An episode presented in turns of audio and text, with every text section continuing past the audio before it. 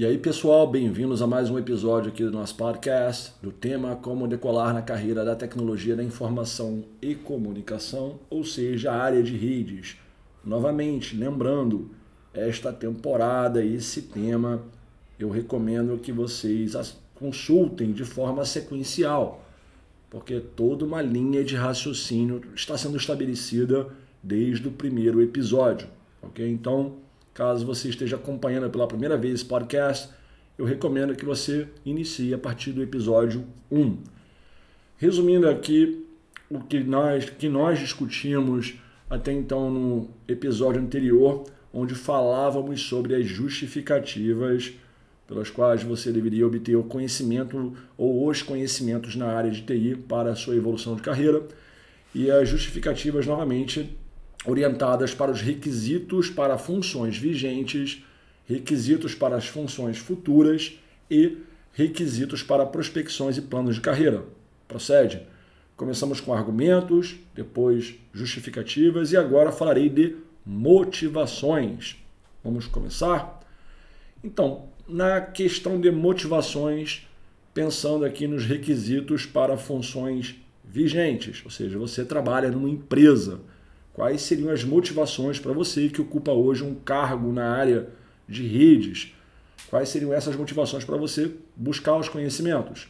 Bom, por razões óbvias decorrentes das relações trabalhistas, você precisa se enquadrar. Como assim? Isso foi falado tanto nos argumentos quanto nas justificativas e agora nas motivações, que apesar de haver uma semelhança entre argumento, justificativa e motivação, eu consegui meio que separar isso aí, vocês devem ter percebido. Então, por razões óbvias e decorrentes das relações trabalhistas, você tem que estar enquadrado. Enquadrado em quê? Nos requisitos de trabalho. Numa relação trabalhista, há uma troca. Você fornece resultados através do seu trabalho e o seu empregador o recompensará por isso. É assim que funciona. Então você trabalha e é recompensado. Essa exatamente como flui essa recompensa, se é na frente, antecipado ou após o resultado ter sido registrado na empresa ou pelo contrato de trabalho, de acordo com as leis vigentes do CLT, enfim, do, dos contratos de trabalho, isso aí está fora de questão. O que está em questão no momento é que nessa relação trabalhista existe uma troca. Você trabalha, você recebe. Tá? Se você não conseguir fornecer resultados por quaisquer que sejam os motivos, mas nesse meu exemplo aqui, por insuficiência de conhecimentos, consequentemente, as habilidades elas não conseguem ser demonstradas e o desempenho do seu trabalho fica ruim. Então a probabilidade nessa circunstância é que você seja desligado do cargo. Então qual que é a maior motivação para na área de requisitos para funções vigentes. Manter-se empregado. Manter-se empregado por si só já seria uma motivação, talvez a principal. Eu contratei você, por algum motivo você foi efetivado, há uma expectativa com relação à qualidade e resultados do seu trabalho e você não está chegando junto, a qualidade do seu trabalho deixa a desejar e você será desligado. Pode dizer, é fato. Né? Muito raramente você vê no setor privado empresas que não produzem de acordo com as expectativas de quem está te contratando e continuando trabalhando naquele setor ali. Não vai acontecer, você vai ser desligado do cargo. Então a maior justificativa, a maior motivação, corrigindo aqui, para você mesmo é sair e procurar adquirir os conhecimentos necessários para que você fique completamente aderente à tua descrição de trabalho e você com esses conhecimentos, consequentemente as habilidades, a sua competência ou as competências e o desempenho do seu trabalho atenda ou exceda as expectativas do seu empregador. E isso te mantém empregado. Ok? Vamos lá, tem mais alguma aqui que eu posso citar? Sim, deixa eu pensar. Enfim, muito frequentemente conseguimos uma vaga para um emprego sem necessariamente atendermos a todos os requisitos que foram definidos para esta vaga. Isso foi falado em episódios anteriores. Mas, quando isso acontece, normalmente preenchemos os principais requisitos, restando apenas alguns destes a serem cumpridos. Então imagine a situação que você eu tenho uma, você tem uma vaga, você se candidatou, foi entrevistado e passou, mas as pessoas, os, os recrutadores, o seu time, o seu gestor notaram em você a ausência de algumas coisas que são essenciais. Assim, um cenário hipotético. Mas que no geral você atende, porque tem uma boa qualificação, uh, as suas habilidades comportamentais foram apreciadas, que é uma coisa que está na moda agora, mais ainda mesmo do que a parte técnica. E na parte técnica você deixa a desejar em alguns aspectos, mas no geral atende o mínimo ali para estar tá trabalhando naquela vaga. E e nesses casos, geralmente o empregador ele está apostando em você, especialmente quando isso é identificado. Ah, cara, você não manja de determinado equipamento ou de plataforma que a gente tem aqui em excesso na planta, ou nossa principal solução é essa. Então, tu vai ter que ter um período para chegar junto, para adquirir os conhecimentos necessários. Cara, pode ser por meio de um curso financiado pela empresa, ou você vai ter que se virar enfim, os modelos aqui a serem costurados são bem diversificados. Mas nesse caso, quando você atende uma vaga e não atende os requisitos é, integralmente ou em sua plenitude, e o empregador ele sabe disso, ele vai apostar em você. Não, esse cara é bom, ele manja, não manja de, de, de Juniper, mas manja de Cisco, e é uma coisa compatível. Ele não manja disso, mas manja daquilo. Alguma coisa foi verificada em você que permite em pouco tempo você conseguir chegar junto na questão de requisitos. Ele está apostando que você vá adquirir esses conhecimentos, essas habilidades, ter as devidas competências e performar adequadamente, atendendo ou excedendo as expectativas do empregador na questão do, do desempenho do trabalho. Tá? Então você vai ter que se desenvolver, buscar preencher em loco aqueles requisitos que você não preencheu ou não preenchia quando assumiu aquela função. Então, qual que é a motivação aqui? Manter-se empregado, não decepcionar aqueles que apostaram em você.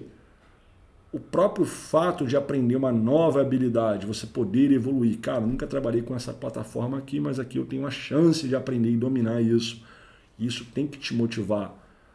É, o próprio fato na motivação a questão do que eu tinha comentado previamente, mas agora faz todo sentido, o reconhecimento pelo seu esforço e comprometimento. Seriam ótimas motivações. Aqui sim a parte de reconhecimento do teu esforço, que você foi um profissional compromissado, que se entregou, que buscou, mesmo atuando no setor e devendo em alguma outra competência que é importante para na perspectiva do negócio, você compreendeu aquilo ali, correu atrás, se qualificou e demonstrou resultados com esses novos conhecimentos. Isso, cara, é uma parada que os empregadores gostam muito. E você ser reconhecido, nem que seja por um tapinha nas costas, parabéns, Léo, você chegou junto. Nós estamos orgulhosos de vocês, de você. Eu achei fantástica a sua abordagem, você em pouco tempo conseguiu se adequar, parabéns, enfim, isso pode gerar muitas coisas boas naquela empresa em que você estiver trabalhando. Então, estas duas situações que eu discuti aqui seriam boas motivações para você buscar conhecimentos na área. Ou seja, você se manter empregado, aspas, se enquadrar por, por, ser obrigatório, né? Você tem que preencher os requisitos da vaga. Manter-se empregado por si só já é uma motivação. E a segunda é, tem uma compatibilidade com o primeiro caso, obviamente, mas é você saber que o empregador está apostando em você. Você foi contratado com toda a consciência de que não é, não é o perfil completo para a vaga, mas ele está apostando e quer contar com você para você adquirir esses conhecimentos, aprender uma habilidade nova, evoluir e ser reconhecido pelo seu esforço e comprometimento, que seriam duas grandes é, motivações. Falemos agora das motivações, pensando aqui nos requisitos para funções futuras. Conforme já citado, para esse tipo de situação, ou seja, funções futuras, tecnologias evoluem, equipamentos ficam obsoletos e são substituídos, seja por alguma questão envolvendo capacidade ou inovação tecnológica, por exemplo, novos recursos, novas facilidades, coisas do tipo, ou a descontinuação ou longevidade de suporte do fabricante, ou ainda decorrente de um projeto novo na área de concessão ou de expansão da empresa.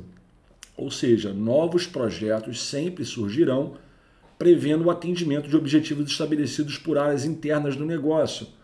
Então, empresas normalmente procuram capacitar seus times atuais para lidarem com novos desafios, ao invés de toda vez que surgir um projeto com uma tecnologia nova ou um produto novo, não, vamos contratar esse cara do mercado. Mora da história, eu sei mexer com X aqui na minha rede, que é a minha plataforma predominante. Entrou Y, ninguém na minha empresa manda, manja de Y, então eu vou contratar gente no mercado para lidar com essa nova realidade? Muito provavelmente não. A tendência é que os profissionais da área, do setor ali, sejam é, especializados por meio de treinamento e troca de conhecimento com o fabricante ou com o centro de treinamentos do fabricante, enfim para aprenderem a lidar com uma nova arquitetura, com uma nova solução. Então, nessas situações específicas, você tem uma ótima oportunidade de aprender coisas novas, capacitar-se com novos conhecimentos e habilidades e evoluir tecnicamente na sua profissão. Isso acontece muito. Então, a situação é: você trabalha numa empresa, requisitos para funções futuras. Então, o que significa? Você está trabalhando, tem uma descrição de trabalho com um conjunto de habilidades, competências e conhecimentos está lá trabalhando, aí alguma coisa vai mudar em algum momento, de curto, médio ou longo prazo. Vai entrar uma tecnologia nova, um produto novo, uma solução nova, uma ferramenta diferente e o seu time não conhece, nem você, nem seu time, por exemplo. Tá? Um cenário hipotético aqui e bastante razoável em termos de dissertação. Aí a empresa ela não vai contratar gente no mercado pra, só para lidar com isso. Em alguns casos, em projetos de amplo espectro, grande magnitude, aí vai trazer um cara de fora para ajudar na transição tecnológica, fato. Mas muito frequentemente a empresa vai encaminhar os seus próprios colaboradores atuais para um centro de treinamentos, aprender com o fabricante ou com um parceiro de serviço, algo do tipo, certo? E isso acontece demais. E por que, que seria uma motivação para você? Porque é uma oportunidade que você terá de aprender e evoluir. Muitas vezes tendo acesso a recursos de treinamentos de custo elevadíssimo, inviáveis na ótica de investimento pessoal. Vai fazer uma formação completa de um fabricante de ponta aí, para você ter uma ideia de quanto é que você vai gastar. Pega uma, uma, uma certificação avançada de um fabricante desse conhecido. Quanto é que você acha que custa os treinamentos oficiais e os vouchers de certificação de, um, de uma formação desse nível? É muito caro. Você talvez não tenha a menor condição de financiar isso por meios próprios, mas na sua empresa, graças a você estar trabalhando lá e o investimento está sendo realizado para aquisição daquela tecnologia, você pode vir a ter a chance de atuar de, em treinamentos e aprender uma coisa nova. Isso é uma excelente fonte motivacional. A possibilidade de atuar em um projeto que te dá visibilidade bacana, que vai enriquecer o seu currículo, a abertura de novas oportunidades na própria empresa, sejamos justos, mas um belo dia lá fora também isso pode vir a acontecer. Hein? E também a troca de experiências com profissionais diferenciados que poderão estar envolvidos em um projeto juntamente com você. Então, como assim? Ah, cara, tu está trabalhando num projeto, atuando num projeto novo, com uma plataforma nova, uma arquitetura nova. Aí você vai estar interagindo com especialistas do fabricante, profissionais que são referências da área, então, só o fato de você poder ter acesso a um treinamento que em outras circunstâncias não seria viável em termos de grana, é, já vale muito a pena, seria muito é, motivacional. E também a experiência que você vai ter de lidar com outros profissionais que são bastante qualificados nessa nova arquitetura, nessa nova plataforma, e profissionais que são referências na área. Você vai estar aprendendo coisas novas com pessoas que vão agregar muito na sua carreira. Então, são duas ótimas motivações. Então, são as motivações dos requisitos para funções futuras. Falemos daqui a pouquinho sobre as prospecções e planos de carreira. E para finalizarmos, faremos das motivações pensando aqui nos requisitos para prospecções e planos de carreira. Alguns exemplos bem interessantes que me vieram à cabeça. Quando somos jovens, temos um sonho, Desejamos entrar no mercado de trabalho seguindo ou o nosso coração ou o que for mais viável ou conveniente em termos de oportunidade. O fato é que a maioria quer trabalhar. Por exemplo, há pessoas, adolescentes, jovens ou jovens adultos, digamos assim, que estejam em situação de busca de emprego. Eles estudaram, fizeram cursos, obtiveram alguma forma de qualificação e querem ingressar no mercado de trabalho. E eles podem ter a sorte de contar com uma oportunidade que esteja vinculada aos estudos e à formação que fizeram, ou eles pegaram que foi possível pegar. Ou seja, ele estudou para uma área técnica, mas ele obteve um cargo na área administrativa, ou vice-versa. Por que, que isso acontece? Porque, enfim, vivemos num, pra, num país é, bastante fragilizado nesse sentido. Algumas pessoas têm sorte, alguns têm a sorte de acertar em sua primeira oportunidade de emprego, pelo menos no que diz respeito à área ou segmento de trabalho pretendido. O cara achou uma vaga de uma coisa que estava estudando.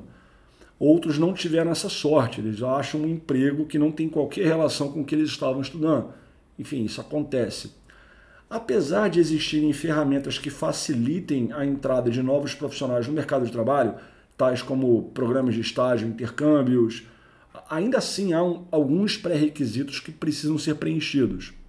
Ou seja, por mais que haja estágio, as, os requisitos em termos de qualificações, por mais é, amadoras que elas sejam, ou júnior, né, perfil júnior que elas sejam, ainda há requisitos. Para o camarada trabalhar com TI, tem que ter, estar cursando ou ter cursado determinado curso superior, possuir algumas habilidades, ou seja, para o próprio estágio ou intercâmbio já há uma exigência em termos de conhecimentos. Verdade é essa. É, e o jovem profissional pode até não ter experiência alguma na função, o que é inclusive esperado na maioria, em vários casos, talvez a maioria deles. Você vai começar a trabalhar na área e você não tem experiência alguma, o que é normal.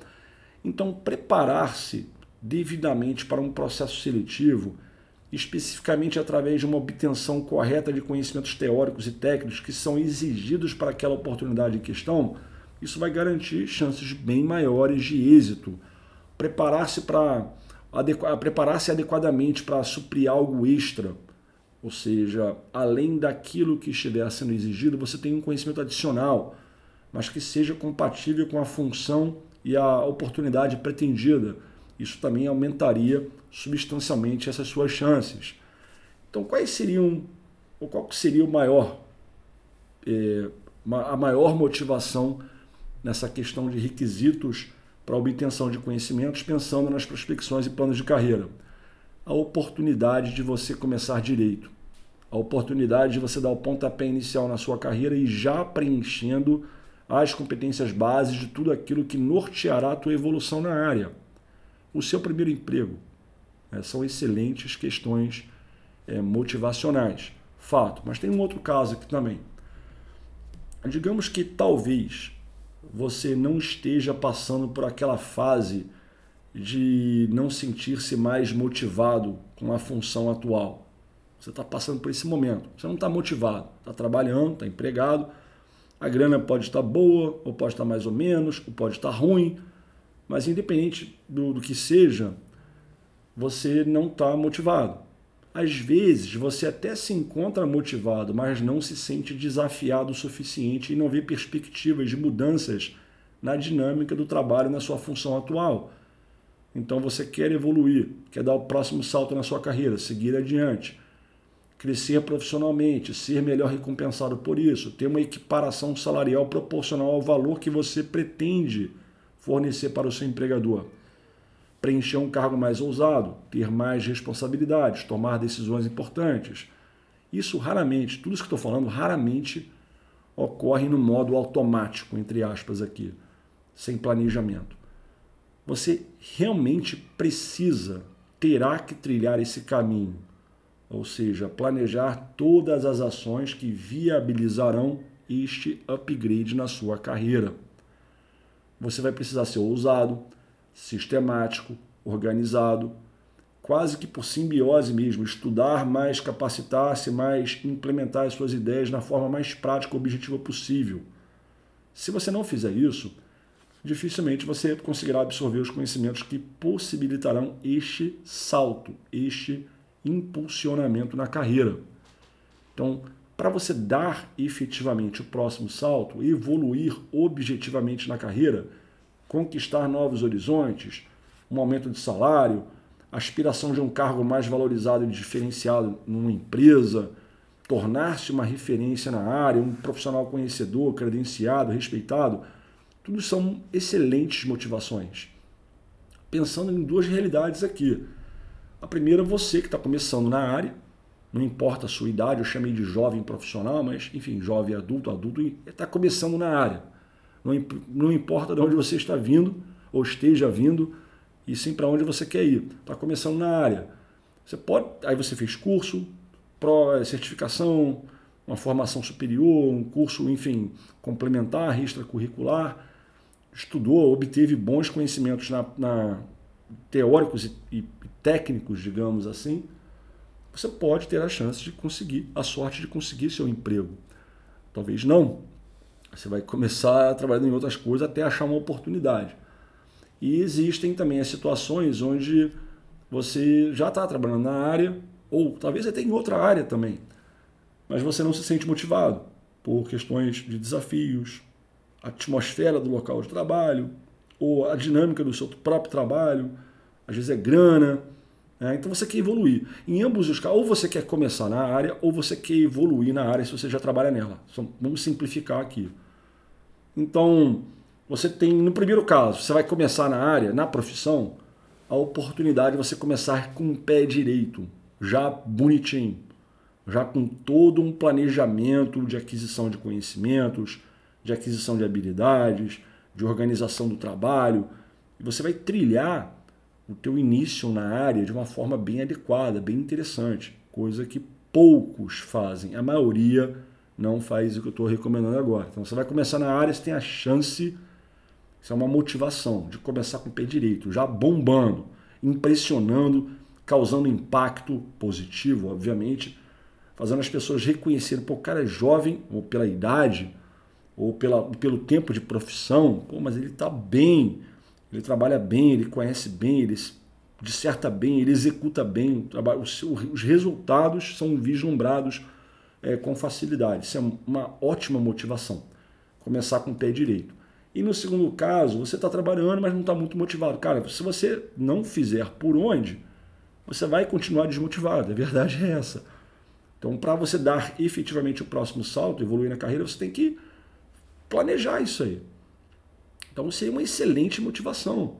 Eu quero mudar, eu quero evoluir, eu quero conquistar, eu quero ser reconhecido por ser um cara top, um cara bom, uma referência. Quero grana, não quero fama, quero grana, quero é, fama, não quero grana, ou quero os dois. Você tem que começar a pensar o que, que você quer e desenhar esse caminho todo que você vai ter que percorrer.